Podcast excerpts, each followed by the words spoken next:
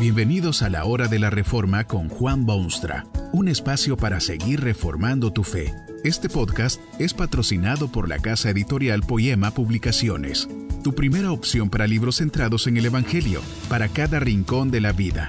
Para ver los nuevos libros de este mes, visita nuestra página www.poema.co. Ahora escuchemos a Juan Boonstra con el programa de hoy.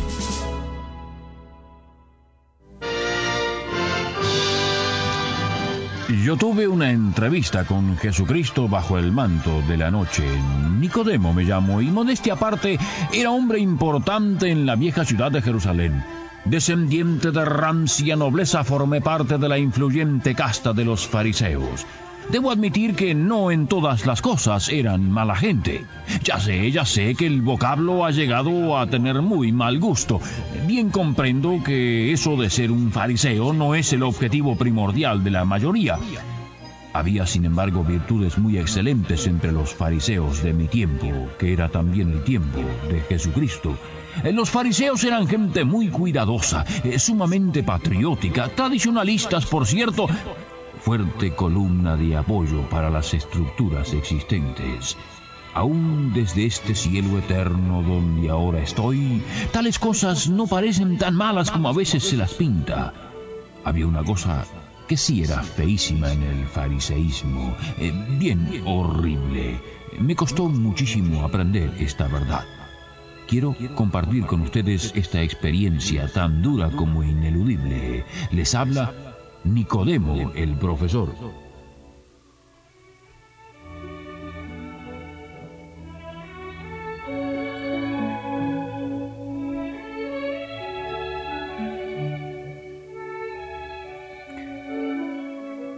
Como fariseo, maestro de multitudes y principal entre los judíos, tenía yo siempre un ferviente deseo de ver la realización de los designios de Dios Esperábamos un Mesías que levantaría el estandarte del pueblo hebreo, arrasaría con las fuerzas romanas invasoras y daría el lugar de primacía a la nación escogida de Dios.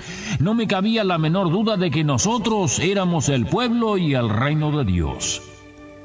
Un día empezó a hablarse mucho de un tal Jesús en Jerusalén Corrían toda clase de rumores sobre este nuevo líder, sus palabras, sus milagros y las aspiraciones del pueblo que lo seguía. Yo, Nicodemo el profesor, como líder nacional, tenía sumo interés en estudiar la cosa. Quizá, quizá, pensaba yo, sería este el Mesías prometido. Pero había una cosa que me molestaba. Este Jesús no parecía mostrar gran interés en las clases pudientes y gobernantes. Entre mis colegas de tarea, muy pocos lo admiraban.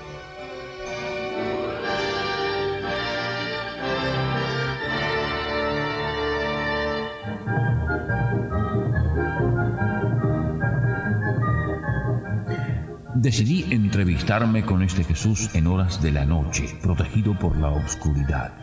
Tal vez este sería el que restauraría el reino de Dios. Mis esperanzas se habían despertado y mi curiosidad y tal vez hasta ciertas ambiciones se posesionaron de mí.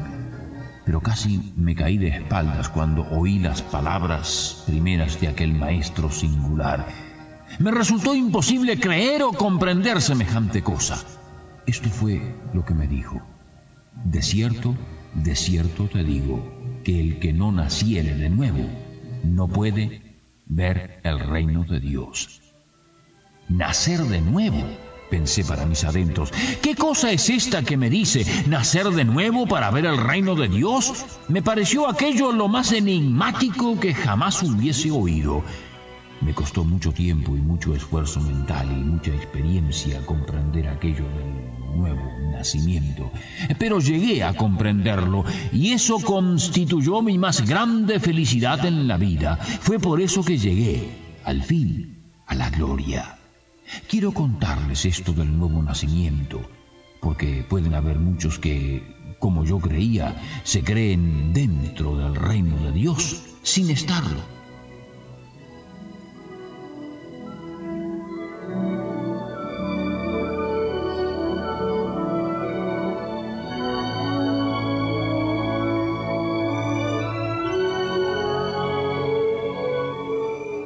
Me di cuenta que el reino de Dios es algo espiritual.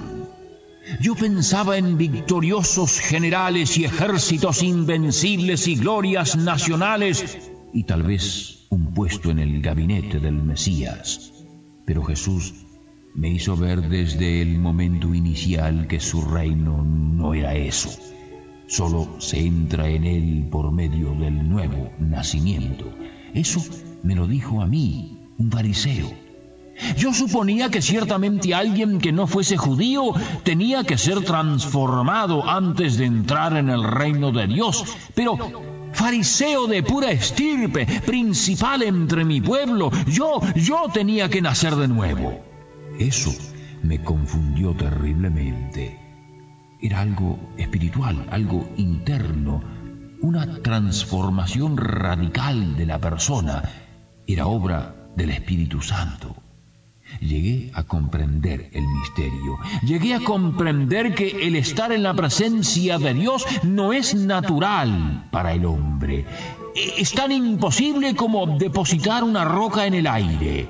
El hombre tiene que ser transformado para llegarse a Dios.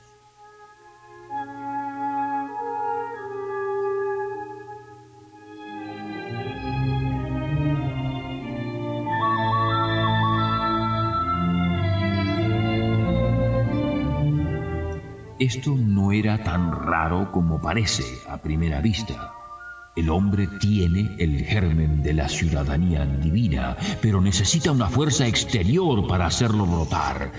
Piense usted en la semilla sepultada en la tierra helada. Mientras no salga el sol y derrita el hielo y arroje sus rayos calurosos sobre aquella semilla, será imposible que llegue a ser planta.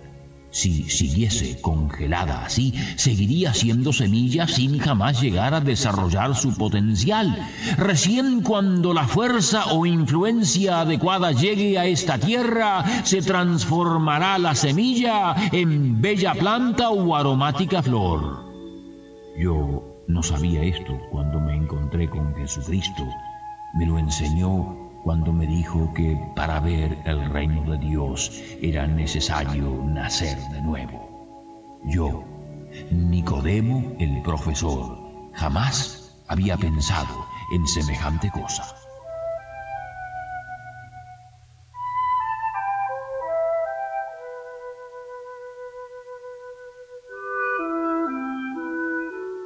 Aprendí también que el Espíritu Santo es una fuerza libre, independiente y personal. Me dijo Cristo que era como el viento que sopla de donde quiere. Así es. No se puede dominar el Espíritu Santo, no se lo puede monopolizar, maniobrarlo, obligarlo a hacer lo que uno quiere. Es absolutamente independiente en su obra transformadora. Nadie puede preguntarle por qué hace esto o lo otro. Su obra en el corazón humano es más que milagrosa y verdaderamente transformadora, pero es su obra y no humana. No, el nuevo nacimiento no produce santos instantáneos, como tampoco produce el nacimiento natural, hombres ya completos. Eso es sólo la iniciación de una vida cristiana, que ciertamente es escuela, donde hay grados primarios y se va pasando a otros superiores. Lo importante es recordar que es el Espíritu quien hace esta obra. Recuerdo que en mi entrevista con Jesucristo yo le dije un barbarismo, precisamente porque no entendía estas cosas como ahora. Cuando él me dijo que era necesario nacer de nuevo, le pregunté que cómo era tal cosa posible. ¿Puede el hombre nacer siendo viejo? Qué papel ridículo hice aquella noche, ahora que lo pienso bien. No es cosa de que el hombre haga esto o aquello, o sea viejo o joven. Es cosa del Espíritu Santo. Él transforma el corazón. Él produce el nuevo nacimiento.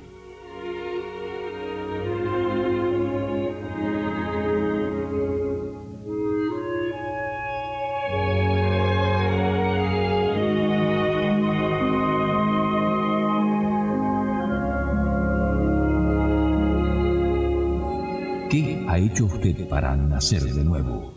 Recuerde aquellas palabras de Cristo. De cierto, de cierto te digo, que el que no naciere de nuevo no puede ver el reino de Dios. Cierto es que usted no puede hacerlo, pero también es cierto que puede ponerse en el camino del Espíritu Santo, que debe buscarlo afanosamente, que debe orar para pedirlo, que debe negarse a sí mismo para ir en búsqueda de esa experiencia transformadora del nuevo nacimiento. Fue cosa muy dura para mí, pero seguí estudiando a Jesús, seguía oyendo de él de vez en cuando. Al fin cuando lo mataron y crucificaron, ya no era posible quitármelo de la mente. Me decidí al fin a salir al descubierto y abiertamente participé en la sepultura de Jesús. ¿Qué está haciendo usted ahora mismo mientras yo, Nicodemo, el profesor, le estoy hablando?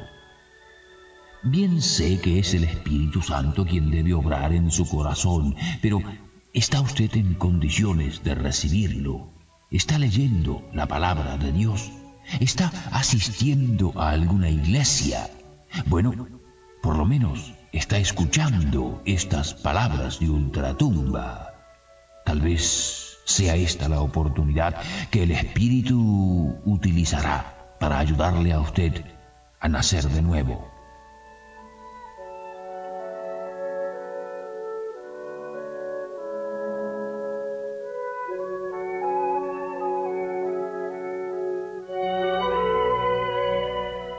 Tal vez usted lo sabe ya, pero quiero recalcarle algo que es de suprema importancia.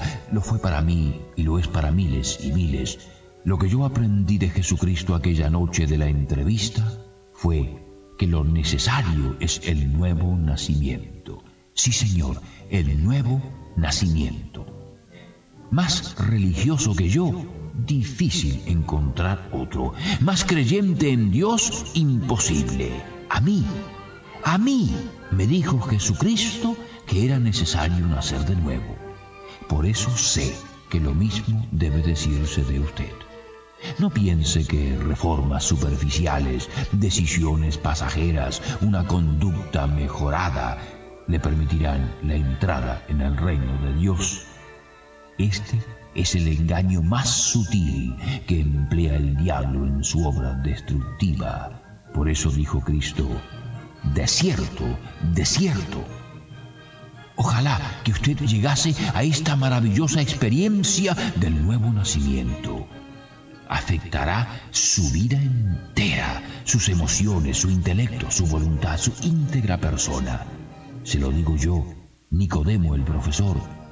Razones tengo de decírselo, lo sé por experiencia personal. A mí me lo enseñó Jesucristo.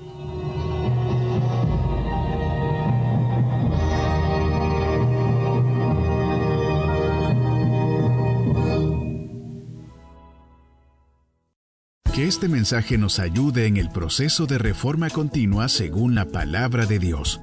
Si quieres profundizar en la exposición bíblica, puedes buscar más recursos en www.poema.co. Allí encontrarás libros que te ayuden a entender la palabra de Dios y aplicarla a tu vida. Poema, el Evangelio para cada rincón de la vida. Nos vemos en el próximo episodio de La Hora de la Reforma con Juan Bonstra.